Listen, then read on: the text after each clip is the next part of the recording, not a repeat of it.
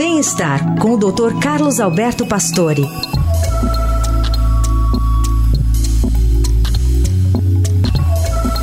E hoje o Dr. Pastore nos responde: será que as crenças positivas fazem diferença no processo de envelhecimento?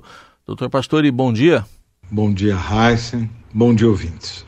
Encarar a velhice com uma visão positiva, fazer exercício e buscar caminhos do envelhecimento parece ser uma alternativa muito interessante.